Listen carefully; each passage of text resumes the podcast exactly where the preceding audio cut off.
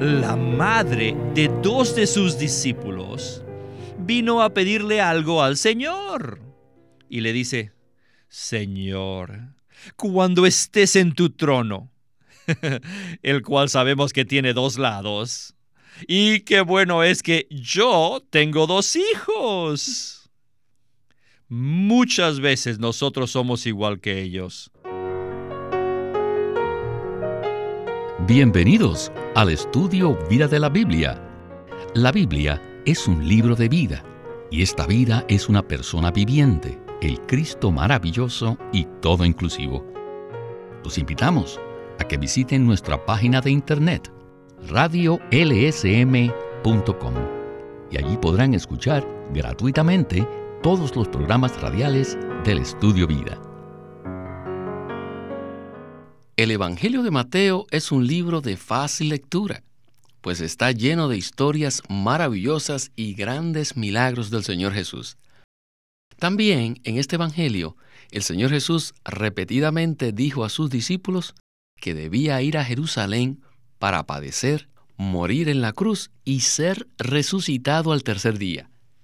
Pero sus discípulos no podían oír esta palabra que el Señor les decía, debido a que ellos se interesaban más en su propio bienestar. De todo esto y mucho más trata nuestro estudio Vida de Mateo en esta ocasión.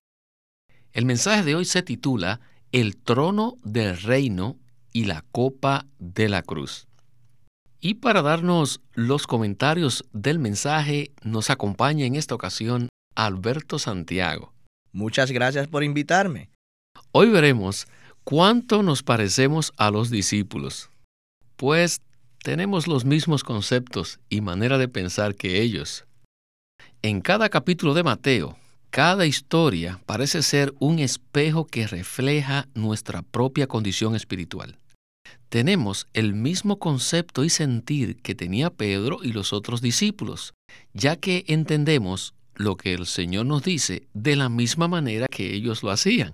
La astilla que vemos en Pedro y los discípulos es realmente una viga en nuestros propios ojos. Bueno, hasta este punto hemos visto ciertos aspectos del reino de los cielos, incluso la recompensa que les espera a los que fielmente van en pos del Señor. En el mensaje de hoy veremos otro caso, en el cual el Señor, una vez más, revela a sus discípulos su crucifixión y resurrección. Y pese a que ellos no entendieron sus palabras, el Señor seguía repitiendo lo que le iba a ocurrir. Él fue muy misericordioso con ellos, pues seguía diciéndoles que sería crucificado y resucitado al tercer día. Y se propuso decírselo hasta que ellos lo captasen. Y hoy día sucede lo mismo con nosotros. Pues pensamos que ya no necesitamos escuchar nada más tocante a esta revelación.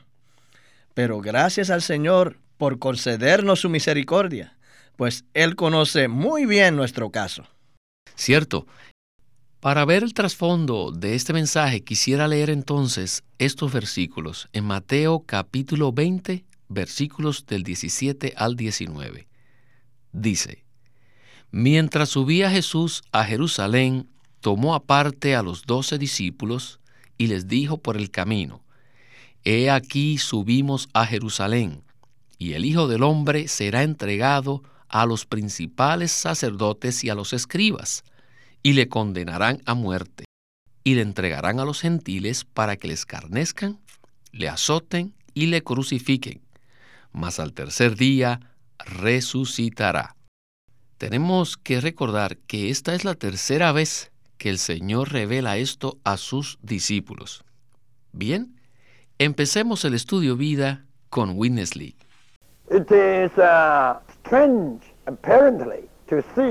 Aparentemente es raro ver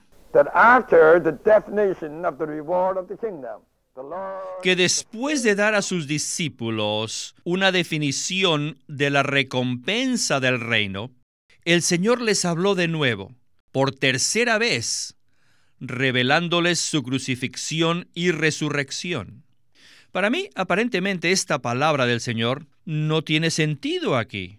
¿Qué significado tiene que después de dar la definición de la recompensa del reino, el Señor revele una vez más su crucifixión y resurrección? Por tercera vez. Les digo, espiritualmente hablando, si entramos en las profundidades de este libro, vamos a ver el significado. Veremos el significado de por qué esta palabra sigue a la sección anterior. Y la respuesta es esta.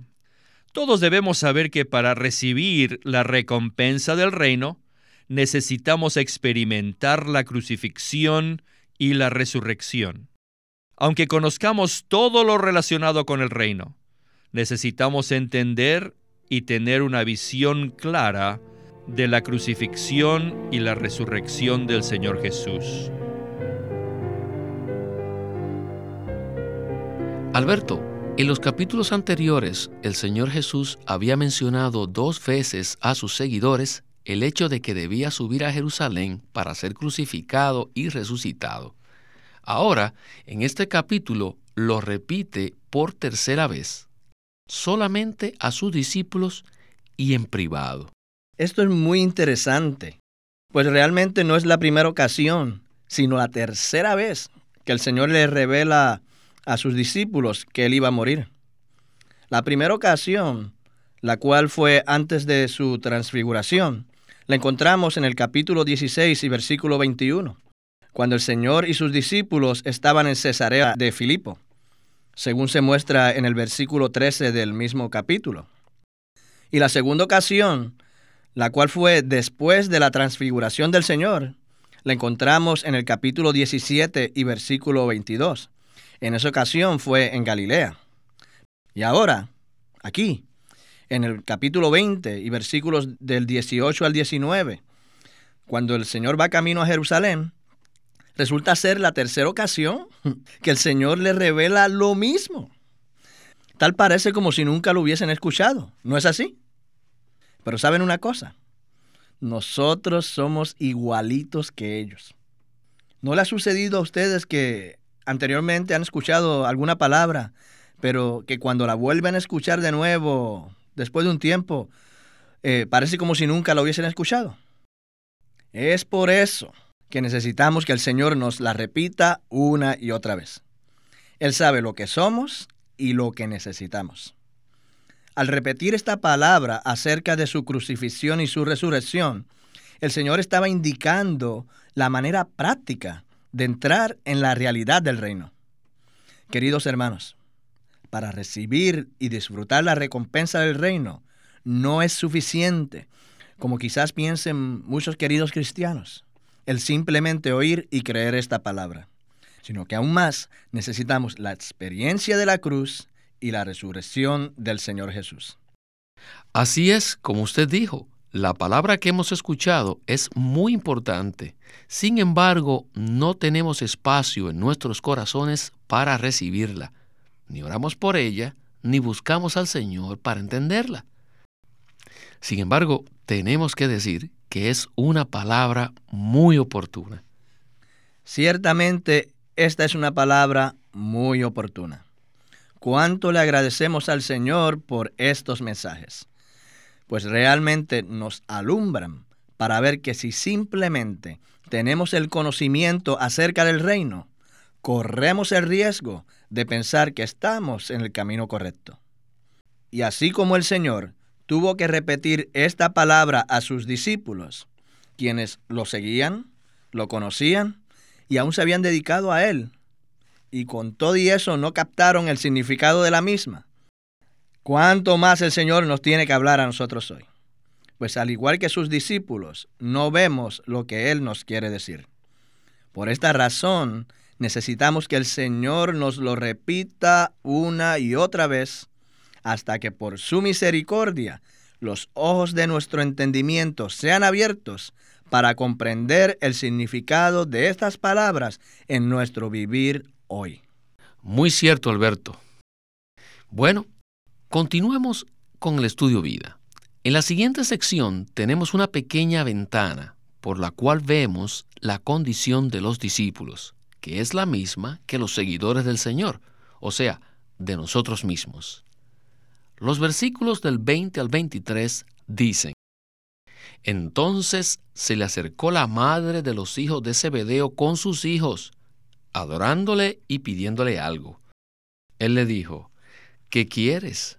Ella le dijo, di que estos dos hijos míos se sienten uno a tu derecha y otro a tu izquierda en tu reino. Entonces Jesús respondiendo dijo, ¿no sabéis lo que pedís? ¿Podéis beber la copa que yo he de beber?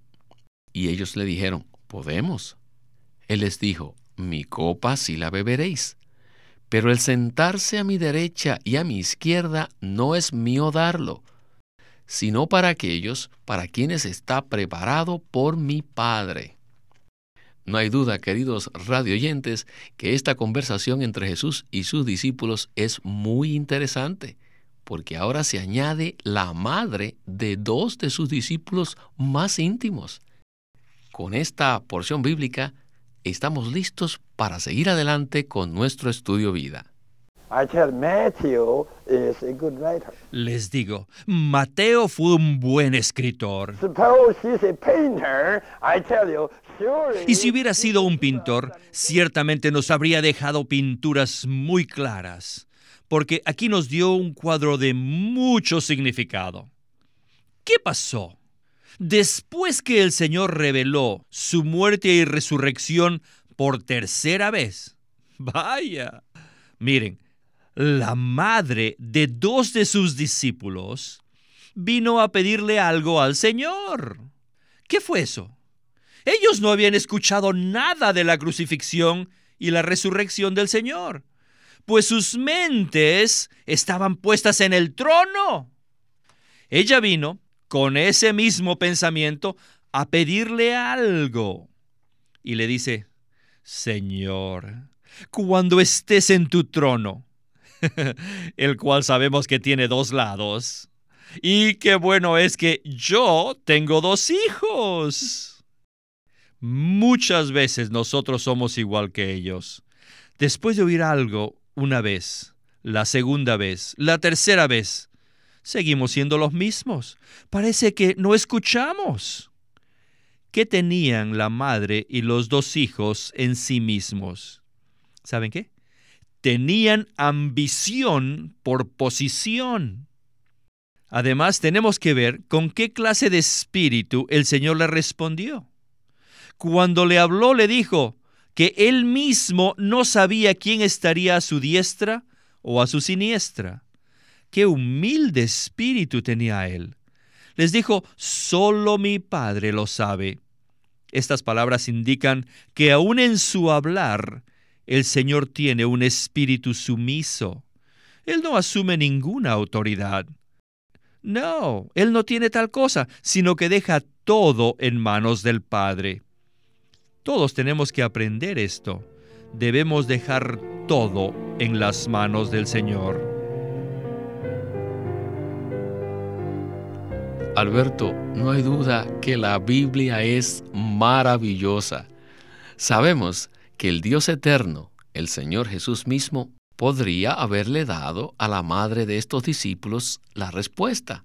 Sin embargo, en su respuesta vimos que Él dejó todo en las manos del Padre. Qué maravillosamente usó el Señor esta ocasión para descubrir la ambición que se hallaba dentro de sus discípulos. Eso es correcto. Realmente es maravilloso eh, la manera en que el Señor habla a fin de exponer nuestra condición. Aunque él aquí estaba hablando de que él iba a ir a Jerusalén, donde él como el Hijo del Hombre sería entregado a los sacerdotes y a los escribas, y que sería condenado a muerte y entregado a los gentiles para que lo escarnecieran, lo azotaran y lo crucificaran. Tal parece que ellos no, no lo estaban escuchando. Pues lo que estaban pensando era eh, dónde se iban a sentar, que si a su derecha o a su izquierda. Parece ridículo, ¿verdad? Pero ¿saben una cosa? En nuestra experiencia, también nosotros cometemos la misma ridiculez. Pues mientras el Señor nos está hablando de una cosa, nosotros estamos pensando en otra. Aparentemente estamos captando el significado maravilloso del reino glorioso venidero y de reinar con Cristo. Y hasta muchas veces oramos, ven Señor Jesús, ven y establece tu reino. Pero realmente lo que nos interesa es que el Señor nos siente o a su derecha o a su izquierda. Sin embargo, este no es el pensamiento de Dios. Aún en su respuesta, el Señor lo dejó todo en las manos del Padre. Cristo es Dios. Él podría haberle dado la respuesta a la madre, pero Él nunca hace nada independientemente del Padre. Qué maravilloso es el Señor. Pues hace todo lo opuesto de lo que pensamos y así suple nuestra necesidad. Él sabe cómo hablarnos a fin de revelarse a nosotros y hacernos entender que el camino de la experiencia de la cruz y de su resurrección es el único camino que nos introduce al reino. Amén. Qué privilegio es presentar este ministerio. Y quisiera compartir el testimonio de uno de nuestros radioescuchas que dijo lo siguiente. Todo lo que he escuchado en el programa de hoy me ha dado revelación. No puedo vivir sin esto. Y es cierto, queridos radioescuchas, que la palabra que recibimos mediante este ministerio nos da revelación tras revelación. ¿Y cuál es esta revelación? Cristo mismo. Ahora escuchemos la conclusión del mensaje. Los versículos del 29 al 34 de Mateo 20 dicen así. Al salir ellos de Jericó les seguía una gran multitud, y he aquí dos ciegos que estaban sentados junto al camino, cuando oyeron que Jesús pasaba, clamaron diciendo, Señor, Hijo de David, ten misericordia de nosotros. Y la multitud les reprendió para que callasen, pero ellos clamaban más, diciendo, Señor, Hijo de David, ten misericordia de nosotros. Entonces Jesús se detuvo, los llamó y dijo, ¿qué queréis que os haga? Ellos le dijeron, Señor, que sean abiertos nuestros ojos. Entonces Jesús, compadecido, les tocó los ojos y enseguida recibieron la vista y le siguieron. Vayamos a la conclusión de nuestro estudio vida de hoy. Les digo, la sanidad de la ceguera se relaciona con el milenio. Ningún ciego está en el camino del reino. Aparentemente, Jacobo y Juan se hallaban en el camino, pero en realidad estaban ciegos y se encontraban al lado del camino. Sus ojos aún no habían sido abiertos para ver el camino de la cruz. No veían y por consiguiente no estaban en el camino.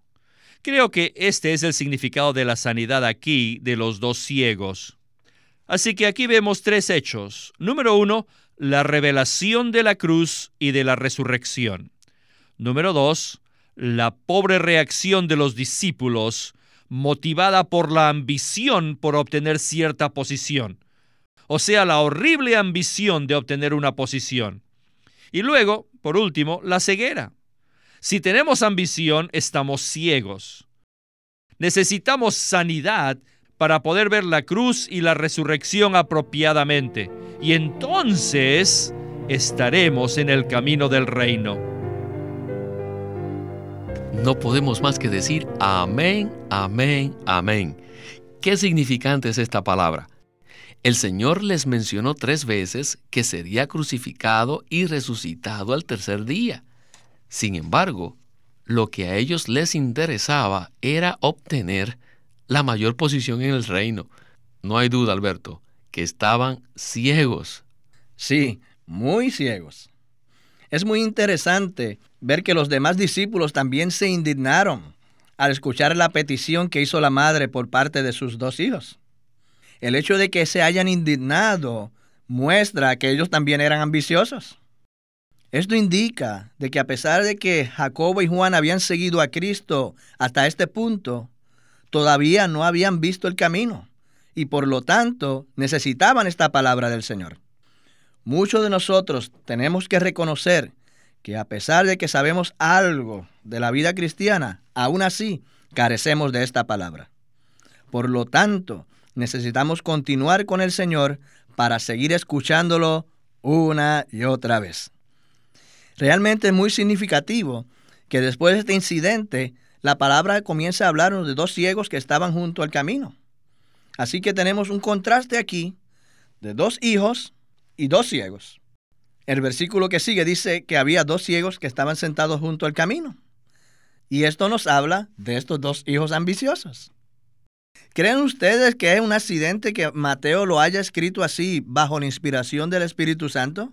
Definitivamente que no. Esto es muy significativo. El Señor deseaba revelar no solamente el reino, sino también el camino que conduce al reino. Nunca podremos entrar en la realidad y manifestación del reino si no tenemos las experiencias de la cruz y de la resurrección de Cristo. No hay otra entrada. Según la verdad presentada en la Biblia, es sólo cuando vemos la cruz y la resurrección que estamos en el camino del reino siguiendo al Señor Jesús. Espero que de aquí en adelante no soñemos más, pensando que todo está bien y que solo necesitamos esperar la venida del Señor. Queridos hermanos, la única manera de seguirlo a Él es ir por el camino de la cruz y de la resurrección. Espero que todos nos enteremos de que el reino no es solo un asunto del trono, sino que hay que seguir por un camino concreto que nos conduce al trono. Sí, así es. El Evangelio de Mateo abarca el asunto del reino de una manera cabal. El tema se repite tanto que parece que no tenemos más que hablar sino el reino de los cielos. Esto nos muestra que al Señor le gusta repetir. Y esa también es una característica sobresaliente de este ministerio, pues nos repite una y otra vez el punto principal porque lo necesitamos. Bueno, esto es todo el tiempo que tenemos en esta ocasión, Alberto. Así que muchas gracias por haber participado en el programa y le esperamos muy pronto. Gracias a ustedes por invitarme. Ha sido un gran placer.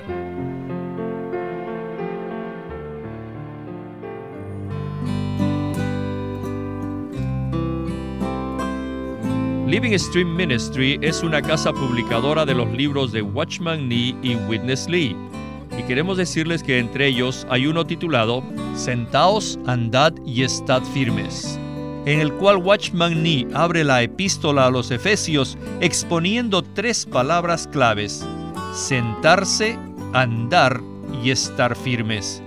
Estas palabras presentan la realidad de nuestra vida en Cristo en unión con Él en el más alto cielo. Y la práctica de cómo esta vida celestial se puede vivir acá en la tierra. Y nuestra actitud hacia el enemigo de Dios. Y para ser útiles en las manos de Dios, debemos ser equilibrados apropiadamente en cuanto a estos tres puntos de vista, nuestra posición, nuestra vida y la batalla que peleamos. Este libro se titula Sentaos, andad y estad firmes y Living Stream Ministry lo presenta ahora como un libro en audio Sentaos, andad y estad firmes por Watchman Nee. Watchman Nee llegó a ser cristiano en la China continental en 1920 a los 17 años de edad y ese mismo año comenzó a producir sus primeros escritos. En casi 30 años de ministerio se demostró claramente que él era un don especial que el Señor dio a su cuerpo con el fin de adelantar su obra en esta era. En 1952 fue encarcelado por su fe en Cristo y permaneció en la prisión hasta su muerte en 1972. Sus palabras, sus escritos, continúan siendo una rica fuente de revelación y provisión espiritual para el pueblo cristiano de todo el mundo. El estudio Vida de la Biblia es una producción de Living Stream Ministry que presenta el ministerio de Watchman Nee y Winnesley. Winnesley sirvió fielmente al Señor durante más de 70 años y culminó su labor con este exhaustivo comentario de todas las escrituras llamado El Estudio Vida de la Biblia. Queremos animarlos a que visiten nuestra página de internet libroslsm.com. Allí encontrarán los libros impresos del Ministerio de Watchman Nee y Witness Lee, la Santa Biblia versión recobro con sus notas explicativas y también encontrarán folletos, himnos, varias publicaciones periódicas y libros en formato electrónico. Por favor, visiten nuestra página de internet libroslsm.com. Una vez más, libroslsm.com. Queremos presentarles la versión recobro del Nuevo Testamento. ¿Y por qué tenemos esta versión recobro? Debido a que a través de los siglos el Señor ha recobrado muchas verdades de su economía entre los hombres. Desde los días de Martín Lutero en particular, este recobro ha progresado constantemente a partir de la justificación por fe, la cual fue recobrada en esos tiempos, hasta la verdad de experimentar la iglesia, el cuerpo de Cristo, vista y disfrutada por muchos cristianos hoy, este recobro ha sido como un hilo dorado que une la iglesia en el tiempo. Verdades recobradas y la herencia de los creyentes deben ser poseídas y disfrutadas por todos los creyentes hoy día. El Nuevo Testamento versión recobro reúne en un solo tomo todos estos aspectos notorios del recobro de la verdad y la experiencia de la vida cristiana. Junto con el texto tenemos extensas notas de pie de página escritas por Witness Lee, a diferencia de anotaciones típicas para estudiar que giran en torno al contexto histórico, geográfico y biográfico de la Biblia, las notas de la versión recobro recalcan el contenido espiritual de la palabra de Dios, abriendo así la revelación de la verdad divina y subrayando la provisión de vida que está contenida en las escrituras. Al comienzo de cada libro se halla un bosquejo que presenta una síntesis completa del libro. Ojalá que todos ustedes puedan tener acceso a conseguirse una versión recobro del Nuevo Testamento. Puede conseguirlas en su librería cristiana más cercana o llamando o escribiendo a Living Stream Ministry. Llámenos a nuestro teléfono gratuito 1-800-810-1149. 1-800-810-1149 Además, si desean, pueden comunicarse con nosotros enviándonos un correo electrónico a estudiovida.lsm.org. Una vez más, estudiovida.lsm.org.